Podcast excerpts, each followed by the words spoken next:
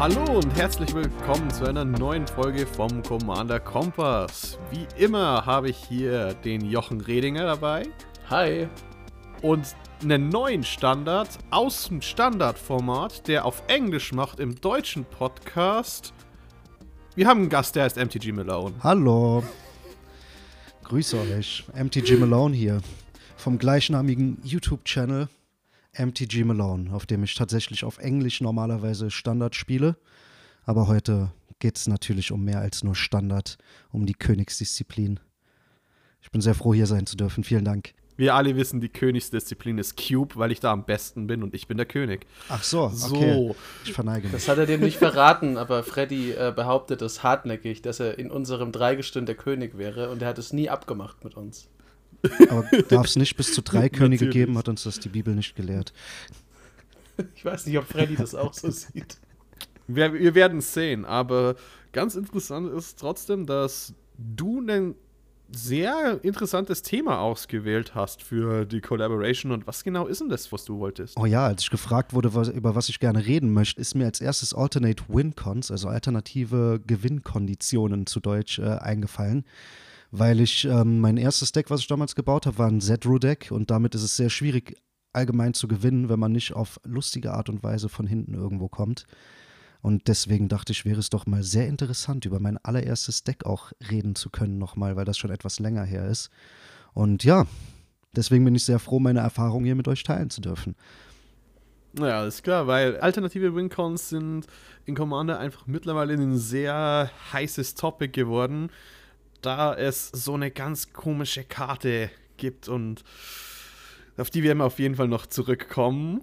Aber ähm, was waren so ein bisschen dann die Wincon in diesem Settle-Deck? Was genau hast du da als alternative Wincon festgelegt? Also ich denke mal, die bekannteste Wincon, die drin ist, ist äh, Approach of the Second Sun.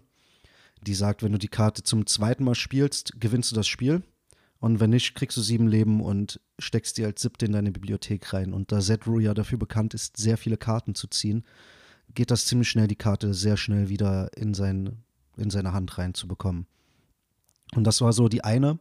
Ansonsten habe ich noch den äh, Felidar Sovereign, beziehungsweise den Felidar Herrscher auf Deutsch äh, im Deck drin, der eben dich dafür belohnt, dass du 40 oder mehr Leben hast. Und wenn du am Anfang deines Zuges 40 oder mehr Leben hast, gewinnst du das Spiel. Ist zwar eine Kreatur und äh, klassischerweise Dice to Removal, aber es gibt auf jeden Fall Wege, das hinzubekommen. Das ist kein Problem. Vor allem, wenn man so viele, du darfst einen, noch deinen Zug danach, nach deinem Zug noch einen Zug machen, Karten drin hat wie ich, dann ist das auf jeden Fall möglich. Auf jeden Fall hört sich das schon mal ex extrem fies an. Und dann soll noch jemand sagen, dass die Weißen die Guten sind. Ne? Hallo? Natürlich sind das die Guten. Das sind doch absolut faire Wincons. Der Felidar Sovereign gibt den Leuten im Grunde einen kompletten Zyklus Zeit, um das aufzuhalten. Und Approach of the Second Sun, also weiter telegrafen kann man ja eigentlich nicht, dass man gewinnen will, als die Karte an eine festgelegte Stelle in das Deck zu schieben.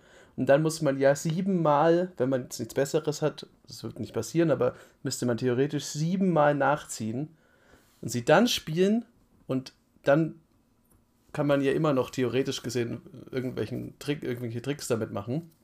Aber ist doch wohl ein bisschen äh, fairer als manche anderen Sachen, würde ich meinen. Also es Das weiß immer noch der. Herrscher der Moral. Manchmal. Aber wäre kein Blau und. Rot drin, dann würde ich auch keine Karten ziehen. So gesehen äh, ist tatsächlich Weiß alleine auch nicht so gut. Ich habe letztens eine sehr schöne neue Karte gesehen, die leider fake war, aber sie hat sich sehr echt angehört. Es war eine weiße Draw a Card, Draw a Card, Exile this Card. Also das fand ich auf jeden Fall sehr passend. Äh, das, ja, Draw a Card and Exile it hört sich auf jeden Fall direkt nach Weiß an. Aber ja. Aber ähm, ja, wenn wir jetzt eh schon dabei sind, so, das sind so bekannte Win-Konsolen mit Power. Und in den letzten Jahren haben sich auch noch andere etwas herausgestellt. Also als Golos rausgekommen ist, wurde Mazes End wieder als einer der beliebteren Win-Cons gespielt, die quasi sagt, wenn man zehn verschiedene Guild Gates hat und Mazes End tappt, dann gewinnt man das Spiel. Oder in Modern Horizons kam Mirrodin Besieged, was zwei Modi hat einmal Tokens machen und einmal, wenn du 15 Karten in deinen Friedhof, äh, 15 Artefakte in deinen Friedhof hast, dann gewinnst du in dein Upkeep das Spiel. Also dauert wieder, glaube ich. Nee, im Endstep. Im Endstep ist es genau. es ist sogar noch anders. Das ist du verli jemand verliert, das ist äh, nochmal ah, genau, noch mal ein bisschen eine andere Nummer. Du gewinnst nämlich nicht direkt in Commander. Du kannst nur den nervigsten Sack einfach direkt mal vernichten. Was aber halt genau. ziemlich gut ist. Das ist so eine Door-to-Nothingness jede Runde. Genau, du ziehst ja auch dann nochmal und musst dann eine Karte discarden, also ist das schon auf jeden Fall ziemlich fies. Aber ich habe das auch als eine der etwas bizarreren Wincons mir tatsächlich äh, rausgesucht, weil eben sie nicht sagt, du gewinnst das Spiel, sondern jemand verliert das Spiel. Also eigentlich ist es ja eine Lose-Con sozusagen. Ne? Also es ist so ein One-Hit-KO mhm. sozusagen. Fand ich eigentlich auch ganz geil. Ich habe die Karte in meinem Choira Weatherlight Captain Deck und äh, interessanterweise habe ich damit schon mal nacheinander zwei Leute zerstört, indem das, also der Tisch zusammengeholfen hat und mich so viel hat millen lassen, damit ich die Leute wegballern kann, die zu gefährlich sind. Weil das sonst ist natürlich, ist natürlich jeder immer auf Alarmstufe Rot, sobald er das Ding sieht und weiß ich nicht, selbst wenn du drei Artefakte nur im Friedhof hast, es ist ja egal, die Leute hassen dich dann schon. Ist ja vielleicht auch ganz richtig, wenn du Phyrexianer bist, aber das ist mir halt noch nie passiert, dass ich das so konsequent zünden konnte. Da musste halt auch, aber auch der ganze Tisch ein bisschen mithelfen. Ist auch nicht so einfach ja. immer, ne? Gut, im One-on-One -on -One ist es natürlich was anderes. Da ist es natürlich eine direkte Win-Con, aber wenn man Glück hat, spielt man ja eher mit mehreren Leuten als nur zu zweit. Auch wenn ich da oft leider nicht das Glück hatte, wenn ich mit meiner Freundin alleine gespielt habe und sie hat äh, die Karte gespielt, dann hat das natürlich andere Folgen gehabt. Es war nicht immer so einfach. Hm.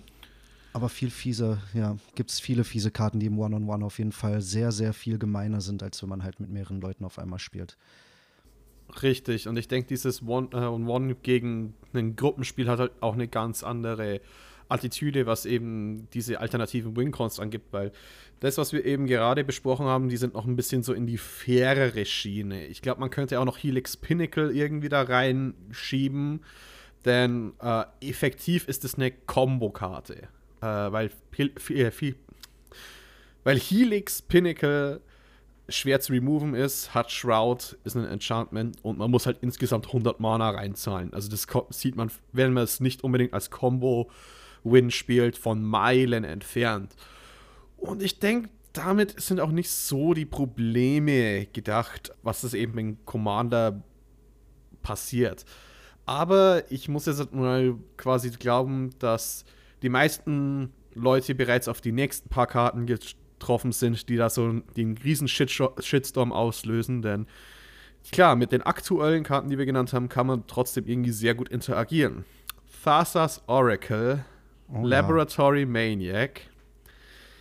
Das ist, äh, ich glaube, unangefochten die stärkste alternative WinCon. Und vergiss bitte aber auch nicht den Jace Wielder of Mysteries, der Beherrscher der genau, Mysterien. Den gibt es auch noch. Das ist ja. der, der, dritte ja, im Bunde. Das genau. ist der dritte König äh, in der Herrschaft des Schreckens. Oh, ich liebe sowas. Aber, aber es ist halt nicht nur die unangefochten, glaube ich, stärkste alternative WinCon in Commander. Ich glaube, das ist auch die unangefochten stärkste WinCon in Magic. Sich selbst zu melden, also ja. Nicht schlecht. Nicht genau, schlecht. es gibt ja trotzdem auch Legacy-Decks und sonstiges, die Thassa's Oracle als WinCon verwenden und man muss sich halt auch ein bisschen so den Werdegang klar werden. Laboratory Maniac, 3 Mana, statischer Effekt, macht nichts anderes, außer wenn du keine Karten mehr in deinem Deck hast und deine Karte ziehen würdest, statt zu sterben, gewinnst du das Spiel. Ist halt eine Kreatur, ne? Da ist to Und removal, ist eine ja. Kreatur. Genau, es stirbt zu Removal. Chase, 4 Mana, ein bisschen teurer. Planeswalker kann durch andere Dinge wie Negate verhindert werden. Also stirbt jetzt nicht mehr so leicht wie Removal, ist aber leichter zu countern. Und ähm, seine Plus 1 erlaubt ihm quasi eine Karte zu ziehen und sich selbst zu enablen. Also direkt in der Runde, wo Chase gespielt wird, auch gleichzeitig noch die Karte hinterher zu hauen, die ein quasi Spiel in Anführungszeichen verlieren lässt. Schon stärker, aber immer noch, naja, sehr limitiert. Thassa's Oracle, zwei Mana, die billigste davon, mhm. enters the battlefield Triggered-Fähigkeit, also wird schon mal nicht von so vielen Dingen gecountert. Hm, ist eine Kreatur, dice to removal. Ach nee, sie, sie sagt ja quasi, wenn du gleich oder weniger der Anzahl Karten in dein Deck hast, wie Thassa's Oracle ähm, anschauen würde, für wie viel sie reinkommt, gewinnst du das Spiel. Also auch wenn du keine blaue Devotion hast, Ja, das ist der egal. Der Trigger ist auf dem Stack. Du gewinnst immer noch. Also, wie, wie wirst du die los? Hm, eventuell Counterspell. Naja, man kann sie immer noch mit Aetherweil oder sowas reinbekommen. Äh, äh, Stifle-Effekte. Wie gut sind Stifle-Effekte gegen alles andere? Ja, meistens nicht so gut. Geht. Ja, das ist schon sehr, also das, den, den Werkzeugkoffer, den man da braucht, um gegen Thessas Oracle zu interagieren, der ist halt für alle anderen Situationen so dermaßen eng, dass man eigentlich eben genau die Werkzeuge nicht einpackt. Aus gutem Grund. Das sind ja dann tote Karten im Normalfall. Aber es ist ja jetzt auch so, dass wenn man in entsprechenden äh, Power-Levels spielt, dann lohnt sich mittlerweile vielleicht schon, das mitzunehmen, weil die Wahrscheinlichkeit, dass man einem Orakel von Tassa begegnet, die ist halt dann auch sehr viel höher, als wenn du irgendwie dich einfach gemütlich abends mit ein paar Leuten mit Precons äh, oder so geupgradeten Precons hinsetzt. Das heißt, ähm, es ist natürlich die härteste WinCon jetzt von diesen dreien, die wir genannt haben. Aber ich würde auch sagen, dass die jetzt hoffentlich, hoffentlich nicht einfach irgendwelche unerfahrenen Neulinge niedermacht, sondern auch auf Leute trifft, die zumindest theoretisch was dagegen tun können. Verdient haben, ne, sozusagen. Also ich finde auch, das Tasser ist, muss man halt sehr spät spielen. Also das heißt, entweder man hat halt eine Combo, mit der man es schafft, die Karte direkt rauszuhauen und sein ganzes Deck auf einmal zu lernen.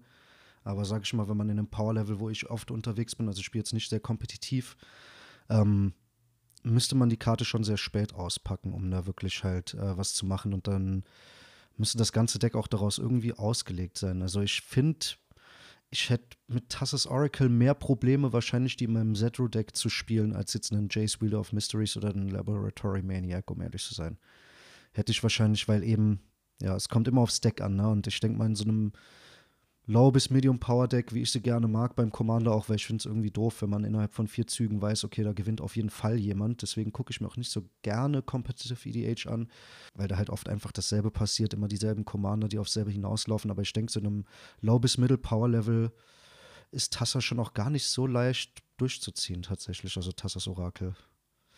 Mm, ist nur Würde ich jetzt halt gar nicht mal so unterschreiben mit meinen Erfahrungen. Ich habe sie schon in niedrigeren Power-Leveln und auch sogar schon Low Power gesehen, weil es ist halt einfach trotzdem nicht schwer, Thassa's Oracle Combos als Backup einzupacken. Und äh, ich glaube, viele machen das auch, weil sie sich denken, ach, der Rest von meinem Deck ist nicht so schlimm, also kann ich das einfach so spielen.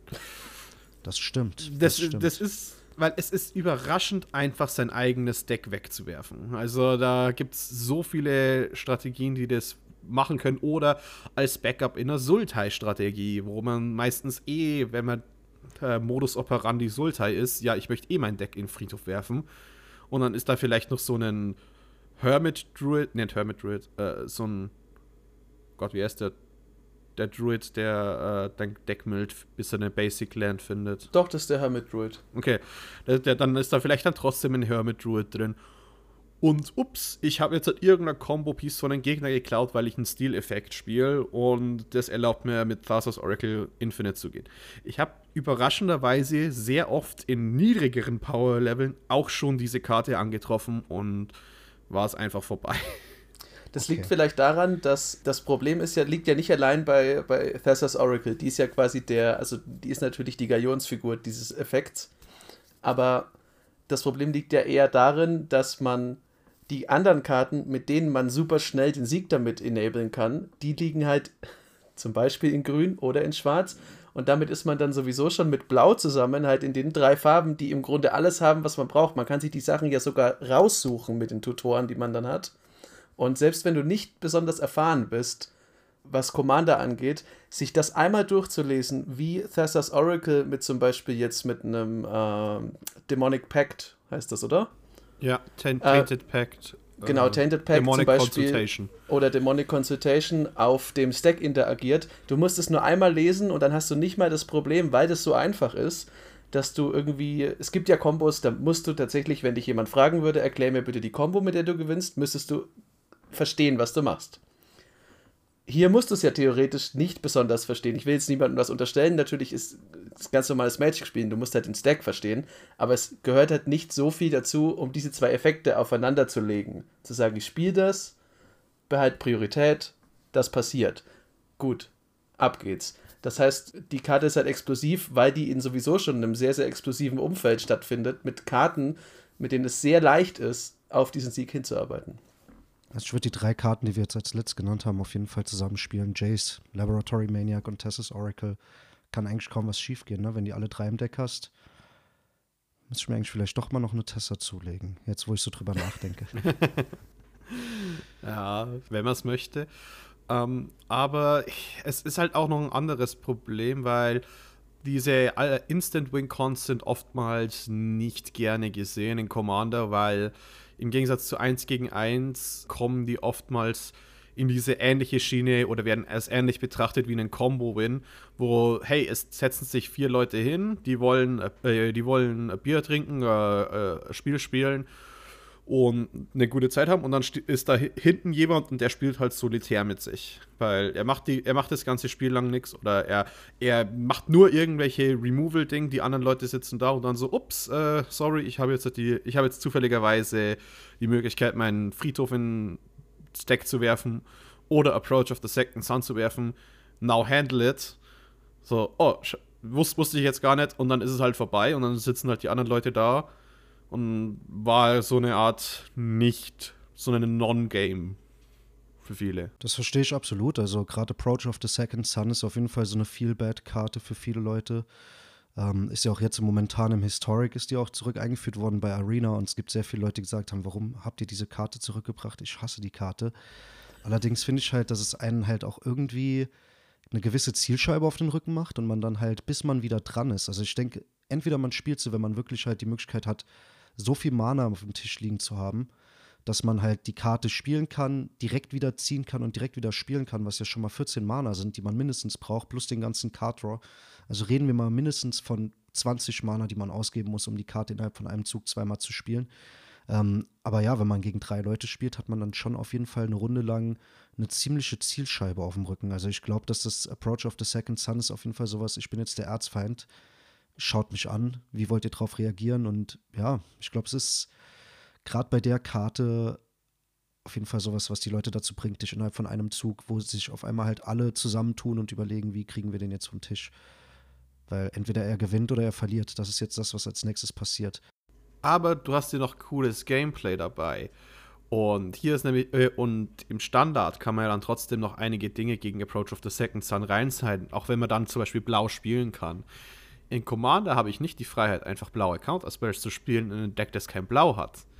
Und Thassa's Oracle, äh, Oracle hat das grundlegende Prinz äh, Problem, ich kann damit so gut wie nicht interagieren, es sei denn, ich bin in Blau. Und manche weiße Karten wie ähm, Hushwing Grift oder Torpor, die Enter the Battlefield-Effekte verhindern, kann ich noch spielen im Vornherein aber dann bin ich in weiß und ich kann keine Enter the Battlefield-Effekte, was teilweise die besten in den Farben sind, wie mhm. die ganzen Recruiter of the Guard. Also nämlich einen der besten Teile, die weiß hat, raus, um spezifisch Thasa, das Oracle zu countern. Das ist halt meistens auch nicht so das, was gewollt ist.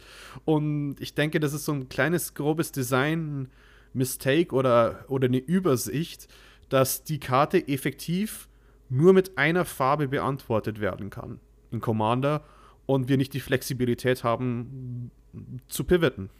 Ich glaube aber, dass bei Thessas Oracle, dass das auch als Karte die Wasserscheide ist zwischen, du hast es ja schon genannt, zwischen dem Punkt, wo viele Leute sagen, okay, alternative Wincons mag ich halt nicht. Und okay, das ist jetzt die absolute Pest. Ich habe, glaube ich, auch noch nie eine Karte gesehen. Also natürlich, als damals Flash noch da war, das war noch was anderes. Ähm, aber wenn man sich mal zum Beispiel kompetitive äh, Commander-Videos anschaut, da wird sich ja teilweise entschuldigt dafür, dass es halt schon wieder ein Thassa's Oracle-Win ist, weil die Sachen kommen sehr plötzlich, das Spiel ist dann halt aus. In dem Fall ist das Video dann auch aus, dass du dir halt anschauen wolltest. Vielleicht hast du auf mehr Interaktion gehofft. Ähm, und es ist halt super schwierig auszuschalten oder dem irgendwie entgegenzutreten, wenn du nicht die richtigen Werkzeuge hast. Aber das ist ja doch komplett ein anderes Level als jetzt der Felida Sovereign oder Approach of the Second Sun. Also ich meine, natürlich, wenn du gegen Approach of the Second Sun äh, verlierst, das ist vielleicht doof, aber du hattest ja theoretisch gesehen auch noch Zeit, was zu machen und du hast auch noch Zeit, was zu spielen und es kommt nicht aus dem Nichts mit so wenig Mana-Invest, Deswegen würde ich sagen, ist das schon also wirklich seine spezielle eigene Hölle. Da gebe ich dir absolut recht. Also ich finde auch, dass Tessus Oracle für Commander echt frech ist. So. Also vor allem wegen den Kosten. Also ich finde wirklich halt viele von den Karten haben halt einfach extreme Voraussetzungen, die du erfüllen musst. Wie zum Beispiel, äh, keine Ahnung, Revel in Riches. Ich äh, muss nochmal gerade gucken, wie es auf Deutsch ist. Reichtum Baden war das, ne? Ist äh, eine schwarze Karte. Ich denke, ihr kennt die Karte auch.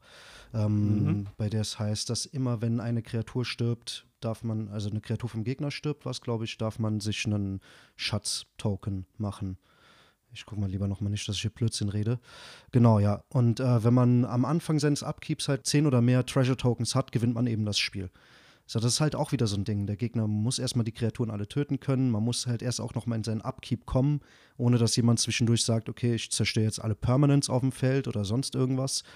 Und ja, Tess's Oracle ist da, wie schon der Jochen Rich gesagt hat, auf jeden Fall eine eigene Hölle. Also, das ist. Äh, finde ich tatsächlich, je mehr ich drüber nachdenke, desto schlimmer finde ich die Karte. Ich habe auch tatsächlich über die Karte jetzt in meiner Recherche und als ich so überlegt habe, was kenne ich so an Alternate Windcons, gar nicht nachgedacht. Und jetzt bin ich auch froh drum. Soll ich euch was verraten? Du hast in Ich habe die sogar in einem Deck. Ich, Schäm ich dich. Nämlich, äh, ein, äh, ich habe ein Thassa-Deck, aber ich habe keine, hab nichts drin, was das enablen kann. Also ich habe ich habe den Leveler zwar, das ist so eine uralte Mirrodin-Karte, die 10 Mana kostet und sagt, wenn der ins Spiel kommt, exilierst du die komplette Bibliothek. Und der böse Teil in meinem Gehirn hat schon drüber nachgedacht, ob ich das einfach da rein tue, aber es passt halt überhaupt nicht zum restlichen Flavor von dem Deck. Also ist bei mir Thassa's Oracle einfach nur dazu da, dass sie tatsächlich mit dem immer wieder geflickert werden, mich Karten angucken lässt, damit ich halt die richtigen Antworten äh, aus meinem Deck ziehen kann. Also ist also weit davon entfernt, Leute in, mit in diese spezielle Hölle zu nehmen, hoffe ich zumindest. Es ist halt monoblau, das heißt, es, man ist in einer anderen Art von Hölle. In dem Fall ja, verzeih genau. ich dir.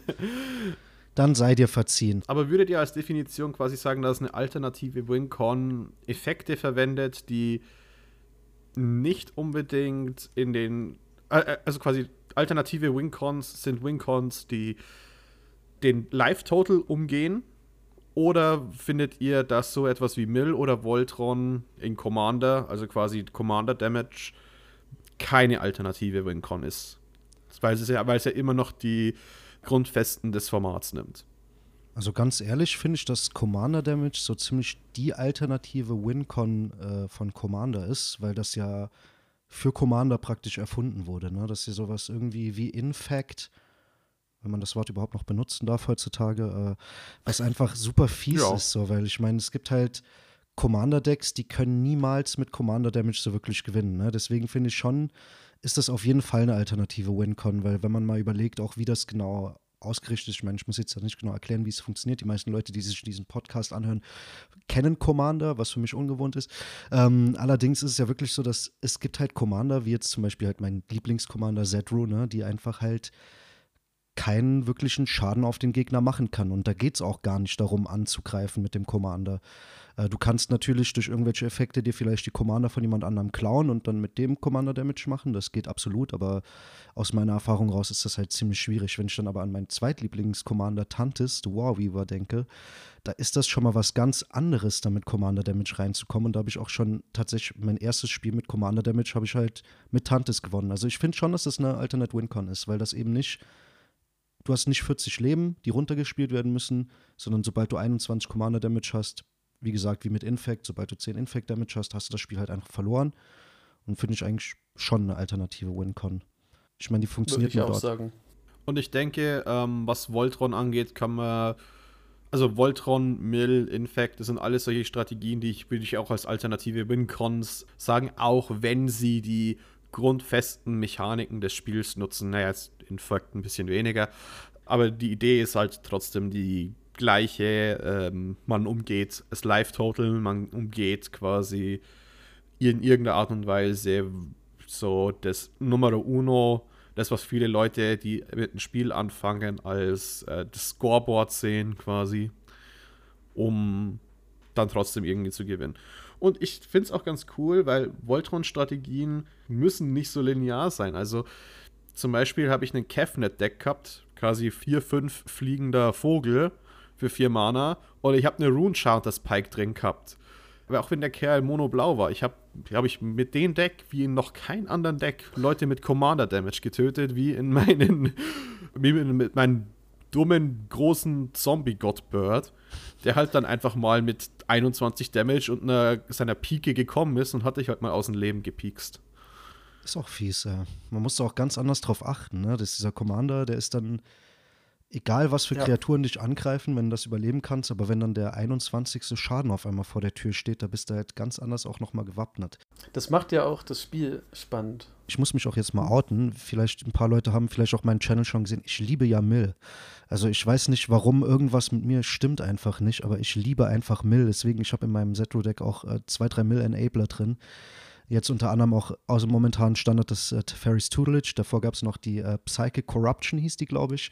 Äh, die jedes Mal. Corrosion, glaube ich. Psychic ja, genau, Corrosion, Corrosion ja. ja. genau. Psychic Corrosion war es. Sorry, ich habe die falschen Channel geguckt. Ähm, Psychic Corrosion, die jedes Mal, wenn du einen blauen Spell spielst, halt den Gegner mild und so. Und das sind halt Sachen, das macht mir einfach unheimlich viel Spaß. Ich weiß auch nicht warum. Und dann ziehe ich halt Karten und dann habe ich Effekte drin, äh, die sagen, wirf deine Hand ab und zieh genauso viele Karten plus eins. Und dann zieht man halt ganz, ganz viele Karten und der Gegner mild halt ganz, ganz viel. Und das ist halt für mich irgendwie was, das macht mir unheimlich Spaß. Ich sehe das halt als eine andere Art von Live-Total. Ne? Das ist ja auch was, das ganz viele Leute hassen will. Auch im Standard momentan ist es durch die neuen Rogue-Decks jetzt äh, ziemlich aktiv, dass viel, ziemlich viel Mill passiert. Durch diese Ruin Crab auch, die jedes Mal, wenn man Land spielt, den Gegner um drei mild. Aber das sind irgendwie, wenn man das wirklich mal als anderes Live-Total sieht und wie so ein Burn-Deck, ist es irgendwie so eine Art Blue Burn fast schon, ne, in meinen Augen. Richtig. Äh, man muss halt viel mehr investieren, also es dauert viel länger, weil 60 Karten, gut, der Gegner hilft dir, weil er halt selbst immer auch noch eine Karte zieht, aber es ist tatsächlich, passiert es öfters, dass dann eine Karte liegen bleibt und man dann äh, stirbt, als dass man wirklich schafft, den Gegner komplett zu millen. Deswegen hat einen Charme für sich. Wie gesagt, ich mag Mill. Und ich finde, ähm, was da an der Stelle ganz interessant ist, ist vielleicht ein bisschen so eine kleine Side-Tangent. Ah, es gibt ja trotzdem immer noch andere Kartenspiele außer Magic und auch außer Yu-Gi-Oh! Mhm, Pokémon. Äh, Bakugan, Vanguard, alle haben so eine Art Live, also es gibt sehr viele Spiele, die haben eine Art Live-Decking-System, wo halt Schaden in Form von Mill ausgeteilt wird. Ja, bei Hearthstone war es, glaube ich, ähm. auch so, ne? Dass wenn du ne, die erste Karte, die du nicht mehr ziehen nee. kannst, ist äh, Achso, ich dachte halt, dass. Nein, nein, nein, nein. Live-Decking. Live-Decking meine ich will wirklich, diese Kreatur hat sechs Schaden wie ein Bakugan und wenn sie durchkommt, dann muss der Gegner quasi sechs millen und die einzige Win-Condition, die existiert, ist wirklich auf null Karten zu gehen. Ach krass. Also es gibt wirklich mehrere Systeme, die sowas verwenden. Und ich denke, das ist auch so insofern interessant, weil man kann durch dieses System auch ein bisschen lernen, wie Mill intensiver funktioniert. Und das ist auch habe ich auch ein paar Dinge in, äh, in Magic mitgenommen, weil für mich ist Mill halt trotzdem mittlerweile sehr kombolastig oder es wird von vielen Leuten als sehr kombolastig angesehen. Aber wenn man sich mal mit so einem Live-Decking-System auseinandergesetzt hat, dann kann man auch ein bisschen mehr lernen, so, hey, was steckt eigentlich dahinter und äh, wie kann ich das ausnutzen? Weil auf einmal merkt man, bekommt man auch Dinge mit, wie wenn ich mill, dann brauche ich auch diese Art von Graveyard Removal, weil in diesen, weil ich weiß von, auch von diesen anderen Spielen, dass teilweise die besten Karten Graveyard Removal sind, weil wenn ich eh Schaden mache als Mill, dann brauche ich das. Dann darf ich den Gegner nicht enablen. Das Schlimmste, was im Mill-Deck passieren kann, ist nämlich ein Croxer, der alle zwei Züge zurückkommt und äh, dann hast du nämlich ganz schnell verloren mit den sechs Schaden, die dir jedes Mal austeilt.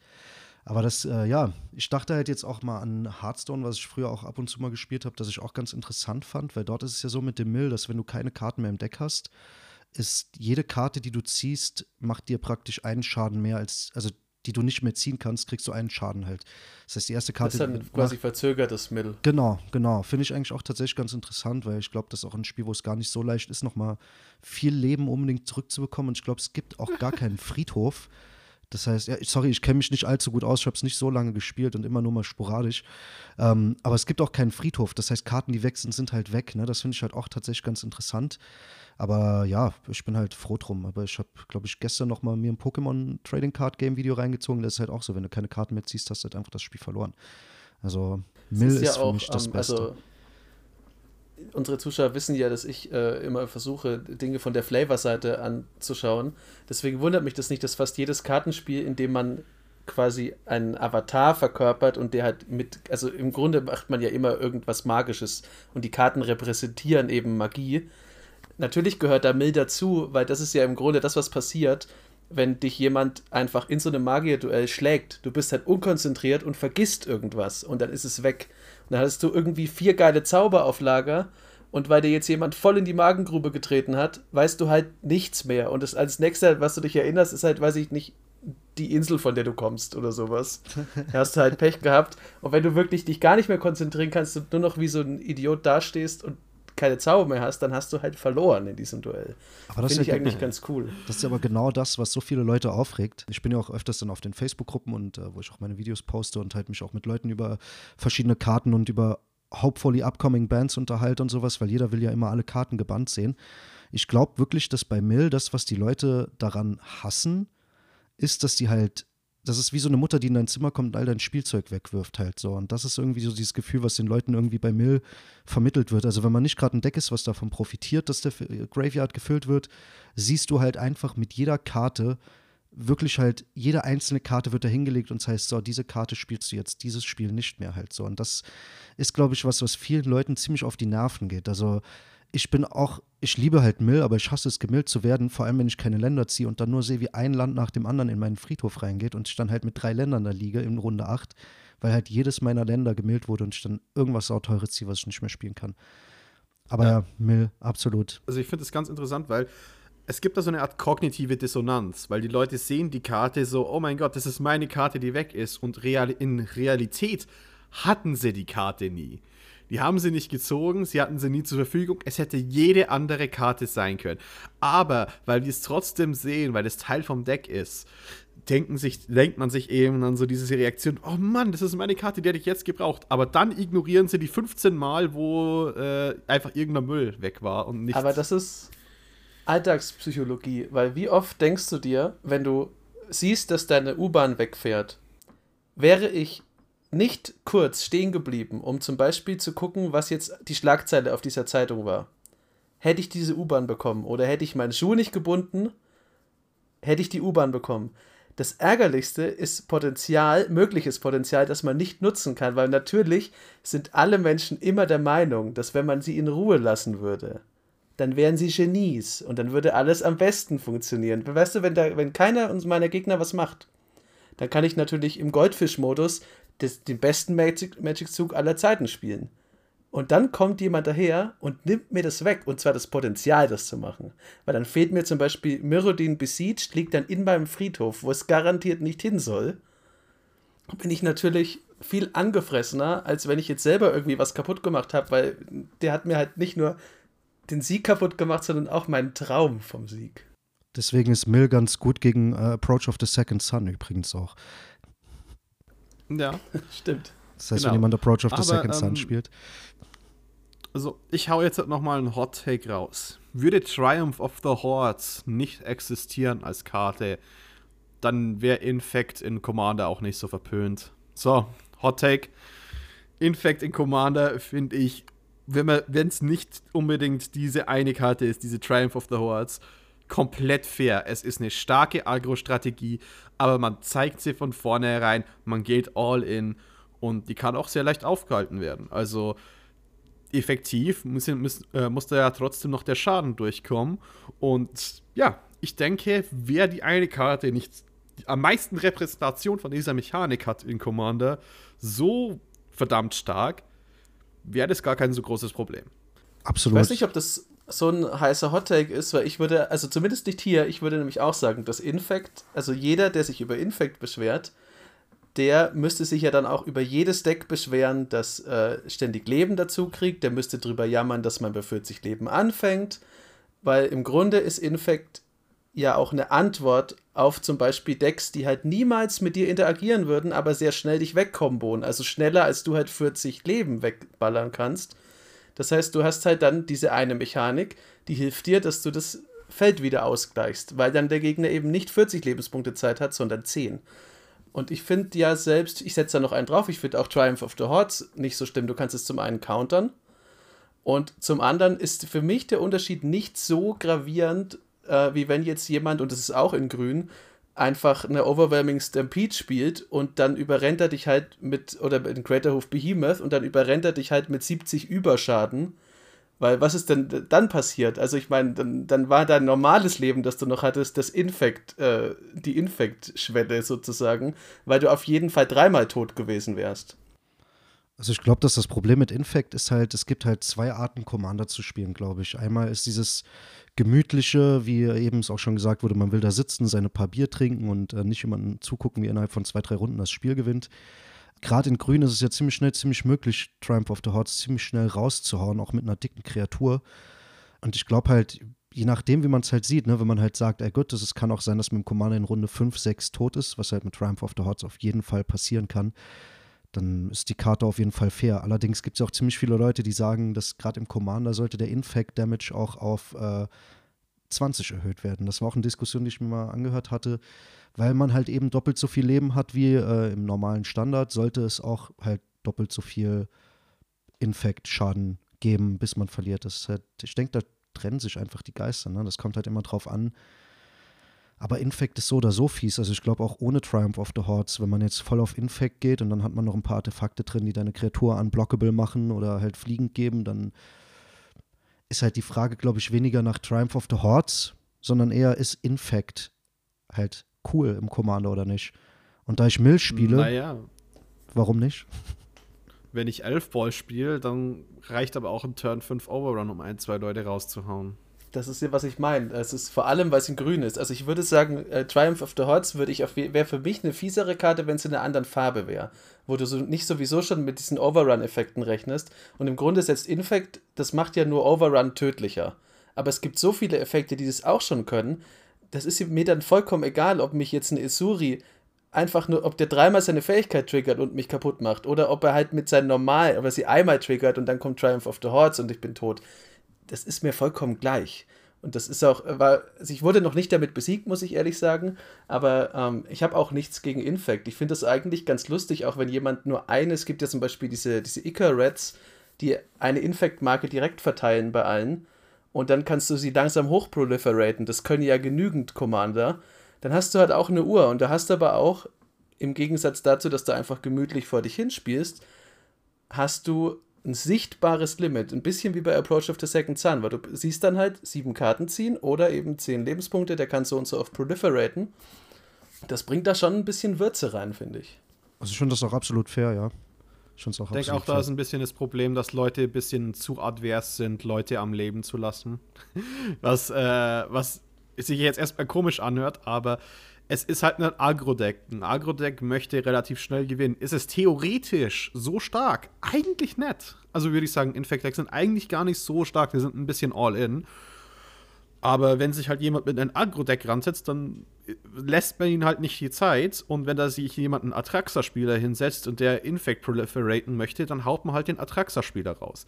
Und ich finde, ja. wenn man halt auch sowas spielt, dann, dann basiert es auf Gleichgültigkeit. So, ich will euch schnell raushauen, das, oder ich möchte euch alle gleichzeitig mit meiner alternativen Wincon killen, dann ist es eine Herausforderung, dass ich dich vorher kill. Weil das ist einer der effektivsten Wege, Removal zu spielen, einfach einen Spieler rauszuwerfen. Absolut, nee, da gebe ich dir absolut recht. Also ich finde halt auch, dass wenn man, das ist auch das, was ich meine, ne? Also, wie gesagt, um nochmal ganz kurz auf das Mill zurückzukommen, dann sollte man sich auch nicht beschweren, wenn man selbst gemeldet wird. Und ich finde halt, dass wenn man alternative Wincons in seinem Deck hat, ist jede andere alternative Wincon auf jeden Fall auch zu akzeptieren einfach. Also manchmal ist halt ja, hat, spielt man halt gegen Commander, der einen halt schon von vornherein eine große Aufgabe stellt, da überhaupt einen Sieg reinzuholen. Und ich denke halt, das ist das genau das, wie eben Jochen auch gesagt hat, mit dem Approach of the Second Sun. Der, der Infect spielt, hat halt einfach die Zielscheibe auf dem Rücken und man hat halt Zeit, den einfach rauszubekommen. Was halt fies ist, wenn man die Karte halt in einem Nicht-Infect-Deck drin hat und sie halt einfach so als ein bisschen noch äh, kleine Würze reinhaut und dann weiß halt keiner, okay, es kann halt sein, dass ich nächste Runde durch Infect sterbe. Aber ja, wie ihr schon gesagt habt, da ist so ein äh, Riesenvieh mit Trample oder halt allen, allen Kreaturen so viel plus eins, plus eins geben und reintrampeln halt genau das Gleiche. Also. Aber es gibt jetzt auch diesen Fing the Fangbearer, ne? Der äh, irgendwie alle Kreaturen mit Death Touch Poison. haben jetzt auch. Ja, genau, ich weiß nicht mehr genau, wie er heißt. Alle kriegen halt auch die Poison Counter und das, ja, auf jeden Fall auch eine neue, neuer Commander extra dafür. Also. Ja. Ist spaßig. Ich finde den eigentlich auch ganz niedlich. Ja, also ich finde den auch cool. Ich finde den im Standard halt. Ich bin auch. Ist er Standard gut? Nee, Oder? also ich habe jetzt äh, gegen, weil ich bin ja so ein Meme-Lord auch gerne bei Decks. Also ich baue auch gerne im, im, Standard mal Decks, die eigentlich nicht unbedingt gewinnen sollten, aber dann doch noch irgendwo schaffen, einen Sieg rauszuholen. Und äh, als ich jetzt das Matchup gegen Kakashi hatte, Lit Kakashi hatte, da hatte er halt sein ultra-hardcore äh, Rakdos-Deck ausgepackt mit Croxer und allem und ich hatte halt meinen Finn, the Fangbearer oder wie er heißt. Das war schon dann, schon dann ganz lustig. Aber ich hätte ihn fast gehabt, ich hätte ihn fast gehabt. so ein halbes Mal. Ich glaube auch, oh, übrigens, ich glaube auch übrigens, dass Alternate Wincons, also alternative Siegbedingungen, die sind immer ein bisschen von der Perspektive des Spielers abhängig. Weil wenn jetzt zum Beispiel jemand äh, einen Grey Merchant of Asphodel in seinem Deck hat, aber sonst halt keine Möglichkeit, also der Grey Merchant, der sagt, äh, dass alle Gegner so viel verlieren, wie du Hingabe zu schwarz hast und du kriegst so viel Leben dazu. Wenn den jemand in seinem Deck hat, aber er hat jetzt nicht so Aristocrats-mäßig die Möglichkeit, den die ganze Zeit zurückzubringen, dann ist das, kann das auch ein Finisher sein. Und dann würde das das Spiel vielleicht auch zu einem Punkt beenden, wo zwei von drei Gegnern noch nicht damit rechnen oder vielleicht einfach denken, ja gut, ich habe noch 15 Leben, da komme ich schon noch durch, ich habe ja auch Blocker. Also wäre der ja im Grunde dann in diesem Szenario eine alternative Siegbedingung. Und das ist ja relativ häufig so. Ich habe zum Beispiel ein Walduk-Deck und Wald, da ist halt, also Walduk ist ein, ein monoroter Schamane, der für jedes Equipment und jede Aura ein 3-1er erzeugt. Und ich habe da drin den Altar des Wahnsinns. Das heißt, da kannst du mit Instant Speed eine Kreatur opfern und dann mild jemand so viele Karten, wie die Kreatur stark ist. Und theoretisch gesehen, ich habe es auch schon geschafft, das ist keine Theorie mehr, kannst du jemanden überrennen, du kannst jemanden ganz klassisch mit Kampfschaden vernichten, muss nicht mal Voltron, also Commander-Schaden sein. Und dann kannst du, bevor die am Ende des Zuges ge äh, ge geopfert werden, kannst du sie benutzen und jemanden damit millen. Und der hat sicherlich auch nicht damit gerechnet, weil du kannst ja auch erst noch warten und dann erst den Altar spielen dann ist der Altar, der eigentlich keine, es ist eigentlich keine Alternate Win Contest Ding, würde ich jetzt mal behaupten, wenn man kein Mildeck spielt, ähm, dann ist der plötzlich auf dem gleichen Level, wo er halt das Spiel beendet, aber vielleicht auch eher im Bereich Combo Win dann wieder, Freddy. Richtig. Und jetzt möchte ich nochmal zurückkommen so auf die letzte Frage, die ich so an euch habe und was ich denke. Ähm, Coalition Victory ist im Gegensatz zu Alter of Dementia als alternative Wincon auf der Banlist. Quasi fünf Farben, wenn du eine Permanent von fünf Farben kontrollierst und fünf Basic Lands, gewinnst du das Spiel. Und ich glaube, die kostet acht Mana. Egal. Genau, ja. Ist es halt einfach eine, äh, quasi diese Instant Win auf der Banlist. Aber ich finde, die ist immer noch nicht so gut wie teilweise die Dinge, die wir haben. Insbesondere Thassa's Oracle, weil ich kann trotzdem auch noch mit Coalition Victory in verschiedene Art und Weisen interagieren. Ich, wenn ich weiß, dass die Leute die Karte spielen, kann ich auch teilweise die von einem Basic Land Type abhalten. Ich kann, also natürlich kann man fiese Dinge machen. Es ist aber wesentlich einfacher, ein bisschen mehr Land Hate zu spielen oder Single Target Land Hate, als irgendwas Counterspellmäßiges in Schwarz, das blau countert. Und ich denke, Thassa's Oracle dadurch, dass es so ein Design-Mistake ist, gehört mittlerweile auch auf die Bandlist. So gebe ich dir absolut recht. Also, ich habe vorher, wie gesagt, tatsächlich nie so viel über Tessus Oracle nachgedacht. Ich kann es halt auch aus dem Standard, wo sie auch ziemlich stark ist und in Mono Blue Devotion Decks auch ziemlich viel gespielt wird. Vor allem mit diesem Lotus, der halt dir so viel Mana gibt, wie du Devotion zu Blau hast und äh, durch äh, andere Kreaturen ist es halt immer wieder möglich. Dann flickert man sie natürlich auch mit Tassa, ne, wie es eben auch schon erwähnt wurde. Finde ich eigentlich dann viel zu stark, wenn ich mir halt Coalition Victory angucke. Ich meine, das ist acht Mana, die muss man auch erstmal haben. Dann also drei farblos und eins in jeder Farbe. Man muss die Kreatur haben, die überlebt. Das heißt, wenn man jetzt nicht unbedingt Progenitus spielt, äh, ist es auch ziemlich schwierig, obwohl der auch zu Boardwipes halt stirbt. Also ich weiß nicht, ich denke, dass das irgendwie so ein Relikt ist, was übrig geblieben ist und wo wirklich nie so intensiv drüber nachgedacht wurde, die vielleicht endlich mal zu anbannen, weil wenn man mal ein Happily Ever After oder wie heißt es auf Deutsch glücklich bis ans Ende nachdenkt, ist zwar ein Enchantment, aber macht ja im Endeffekt das Gleiche. Ne? Also es ist auch, und die ist nur in Mono White. Also das heißt, du hast noch nicht mal diese Hürde zu sagen, du musst jetzt wirklich Wooburg spielen, sondern du hast halt, du könntest das, wenn du willst, in Mono White spielen und irgendwie dir eine Kreatur halt erschaffen, die alle Farben ist. Also da gibt es ja auch Möglichkeiten. Ich weiß jetzt nicht unbedingt, ob es in Mono White jetzt unbedingt möglich ist, aber ich habe auch schon Kombos gesehen im Standard, wo Leute sich halt einen 5-Color-Zombie äh, gemacht Planar haben. White Celebration, ne? Genau, die macht der Planar- genau, Multicolor-Token. Genau, genau. Das heißt, wenn spielst du Celestia und schon ist es möglich halt. Und ich meine, die sagt halt, wenn du, äh, wenn sie reinkommt, zieht, zieht eine Karte, du kriegst fünf Leben und halt wieder am Anfang deines Versorgungssegments, falls bleibende Karten, die du kontrollierst, fünf Farben haben und du hast halt irgendwie sechs Karten oder sechs Kartentypen in deinem Leben, in deinem Friedhof und du hast mehr Leben, als du am Anfang hattest, gewinnst du halt auch. Also ich denke, die sind ziemlich ähnlich, die Karten. Und wie gesagt, also ich finde halt die Bedingungen für Collision Victory sehr viel schwerer zu erreichen halt als für Happily Ever After, wenn ich ehrlich bin. Richtig, und ich weiß, das ist so ein repräsentativer Bann, weil das macht halt ja WotC auch öfter, äh, WotC sag ich, das hat das Rules Committee ja gesagt, quasi manche der Ba- sind auf dem Ding auch als repräsentative Bans, so bitte spielt keine Instant-Ich-Win Möglichkeiten. Aber ich denke, wie vorherrschend Thassa's Oracle ist. Und auch Spiele in Low und Mid ruinieren kann, wo spielt man die Karte dann effektiv? Man spielt sie in CEDH und man spielt sie da, wo man sie nicht spielen sollte. Das ist halt ein bisschen. Ähm, du hast ja im Grunde die Wahl, wenn du jetzt, wenn du, wenn man auf die Bandlist guckt, hat man jetzt zwei Möglichkeiten. Und man sagt zum einen, äh, Coalition Victory ist inzwischen nichts Besonderes mehr, nimm das runter. Oder sagst halt, okay, ich pack da andere Sachen drauf. Das hat ja alles seine unterschiedlichen Schwierigkeiten, weil wenn du jetzt sagst, Option 1, ich nehme Coalition Victory von der Bandlist, dann begünstigst du ja trotzdem, weil es eben im Grunde fünf, weil es ist nicht im Grunde, es ist fünffarbig. Das heißt, du begünstigst damit die Decks, die sowieso schon Thessas Oracle spielen können und die Enabler für Thessas Oracle. Ähm, das heißt, das ist, er schafft wieder seine eigenen Probleme, aber dann ist Coalition Victory eigentlich auch nicht mehr nötig, weil dann kannst du auch, also dann hast du halt einmal eine Ebene von Redundanz mehr im Deck, die aber ungleich viel mehr kostet und deswegen wahrscheinlich nicht passieren wird.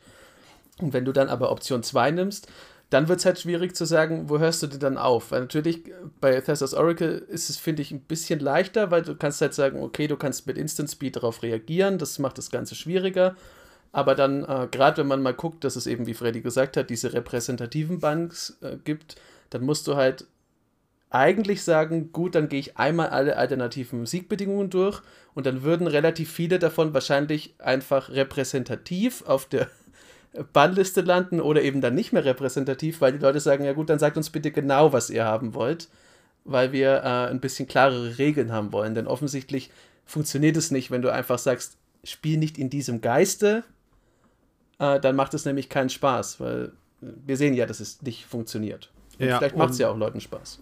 Ja, und ähm, ich finde gar nicht mal so sehr, dass es eins oder das andere sein möchte. Wenn sie, we- wenn sie weiterhin repräsentative Bands haben wollen, fände ich aber Updates wichtig für die Bandlist. Absolut. Weißt du, dass man mal durchgeht und dann auch noch weitere Design-Mistakes, so wir wollen weiter, dass äh, alternative Wincons nicht so sehr gespielt werden sollen. Wir haben immer noch einen, alten, einen repräsentativen Bann raus. Aber dann nimmst doch auch bitte die Karte, weil jetzt gehen wir mal davon aus, Coalition Victory fällt runter, kein einziges Thassa's Oracle Deck wird davon pivoten. Also, das ist immer noch mit Abstand die 10.000 mal bessere Wincon. Ist absolut Ja. so. Du Das brauchst ist viel ja das, was ich meinte. Bedingungen, Du packst es dann, ja, du, wenn du jetzt Kenrith zum Beispiel spielst, dann packst du halt, wenn das nicht mehr auf der Bannliste ist, auch noch Coalition Victory rein. Dann kannst du in einem Kenrith-Deck, das sowieso genügend Möglichkeiten hat zu gewinnen, neben Thessas Oracle und deinen schwarzen Zaubersprüchen, um sie zu enablen, hast du halt auch noch das drin. Und das ist auch einfach, aber du wirst es nie benutzen, weil wieso? Wieso solltest du diese schlechte Siegbedingung nutzen, wenn du doch die einfachere da hast? Weil du erstmal ziehen musst. Hallo? 100 Das ist Karten. natürlich richtig. Äh, aber das ist ja das, was ich meinte. Das, also der Aufhänger des, unserer, unseres ganzen Gesprächs, also Thessas Oracle, ist ja deswegen, habe ich ja schon am Anfang gesagt, deswegen so stark, weil man sie eben passend zu den Farben spielen kann, die sowieso schon alle sich raussuchen können. Absolut. Schwarz und Blau arbeiten zusammen und Schwarz und Blau können sich alles raussuchen, was du brauchst. Also ich finde auch, dass Tessas Oracle, also wie gesagt, ich habe nie viel über die Karte nachgedacht, weil das für mich halt irgendwie so im, im Standard eher eine okay eine Karte war, die halt auch erstmal schwer ist durchzuziehen.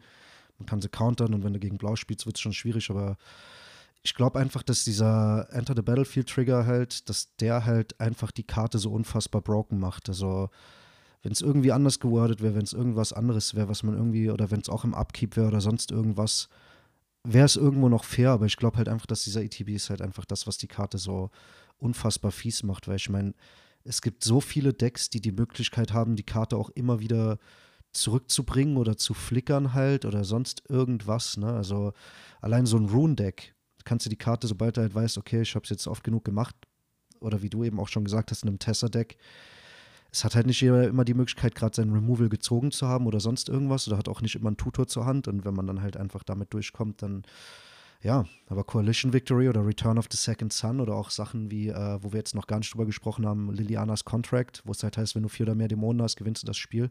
Das sind halt Sachen, dafür muss man auch erstmal was leisten irgendwie halt. Und die Karte muss dann noch halt gespielt werden können. Und bei Tessas Oracle habe ich so das Gefühl, wenn du die nicht counterst, ist das Spiel halt einfach vorbei. Da brauchst du nicht viel zu leisten, halt mhm. halt so.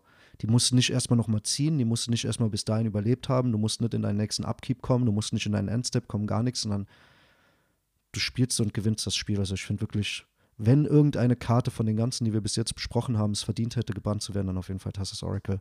Und dafür würde ich Coalition Victory ja. jederzeit wieder zurückholen. Äh, ich denke, da, da, können wir uns alle ein bisschen einigen, dass da da ein bisschen was gemacht werden muss und nochmal im Bandlist etwas überdacht werden müsste. Sollte man sich zumindest nochmal anschauen. Sieht man halt, dass Standard aber, auch nicht nur für Commander gebaut wird, ne? Auch wenn es immer heißt, es wird, die ja. Commander-Spieler werden immer angesprochen, aber ich glaube, da machen sie sich auch nicht immer so viel Gedanken drum. Finde ich auch interessant, äh, nur um kurz zu sagen, Kaltheim, wir haben äh, auf unserem Discord ja da öfters mal verschiedene Diskussionen und die Leute waren einfach überwältigt, wie viele Commander jetzt noch rausgekommen sind aus Kaltheim zusätzlich mit Commander Legends, die jetzt da stehen und dann so, ich habe das Deck, ich, ich, ich habe keine Ahnung, was abgeht. Was sind eigentlich Legends? Ist, wieso ist das keine Karte? Ist das eine Legend? Warte mal, gab es da nicht eine?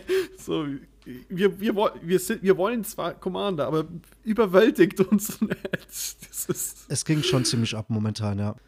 Wie haben es die Legacy-Spieler gesagt? Eine der schönsten Dinge äh, ist, dass äh, Watsi sich nicht mehr für Legacy interessiert. Aber dann haben sie trotzdem Snow geprintet und Astrolabe und ist alles scheiße. So, was aber nicht scheiße ist, ist unser Twitter-Handle at edh-kompass. Denn leider ist unsere Zeit langsam vorbei. Und ich würde mich nochmal ganz gerne an MTG Alone äh, mich bedanken, heute als Gast dabei gewesen zu sein. Ich danke Und, euch. Ja, dann darfst du dich nochmal placken. Oh, shameless Plug, oh ja, darauf warte ich schon die ganze Zeit. Nur dafür bin ich ja, hier. Schon. Ach Quatsch, nee, also ich war unheimlich Easy. froh, als ich angesprochen wurde, ob ich das gern machen würde, weil ähm, ich habe damals natürlich mit Standard angefangen, ist auch noch gar nicht so ewig viele Jahre her. Aber ich habe dann ziemlich schnell festgestellt, dass Commander so mein Lieblingsformat halt einfach ist. Eben auch wegen der Möglichkeit, so spaßig zu spielen, so viele verschiedene Möglichkeiten. Jeder Commander lässt sich nochmal anders spielen und es ist einfach für mich super cool hier zu sein. Ich war super glücklich über die Einladung. Also da auf jeden Fall mal vielen, vielen Dank, dass ich ein bisschen über Commander mal reden durfte mit Leuten, die auch äh, definitiv mehr Ahnung haben als ich. Ich habe auch auf jeden Fall ein bisschen was gelernt, vor allem über Tassas Oracle. Aber nichtsdestotrotz spiele ich natürlich auch jeden Tag sehr viel Standard auf meinem Kanal. Äh, ihr findet mich natürlich auch auf Twitter, wo ich allerdings noch nicht so oft bin. Ich versuche es mir anzugewöhnen. Aber ich vergesse Twitter sehr gerne mal bei meinem äh, Daily Social Media Updates. Ähm, ansonsten findet ihr mich aber auf jeden Fall täglich auf YouTube, wo ich jetzt heute mein 99. Video aufgenommen habe. Also wenn das hier rauskommt, wird mein 100. wahrscheinlich auch schon raus sein.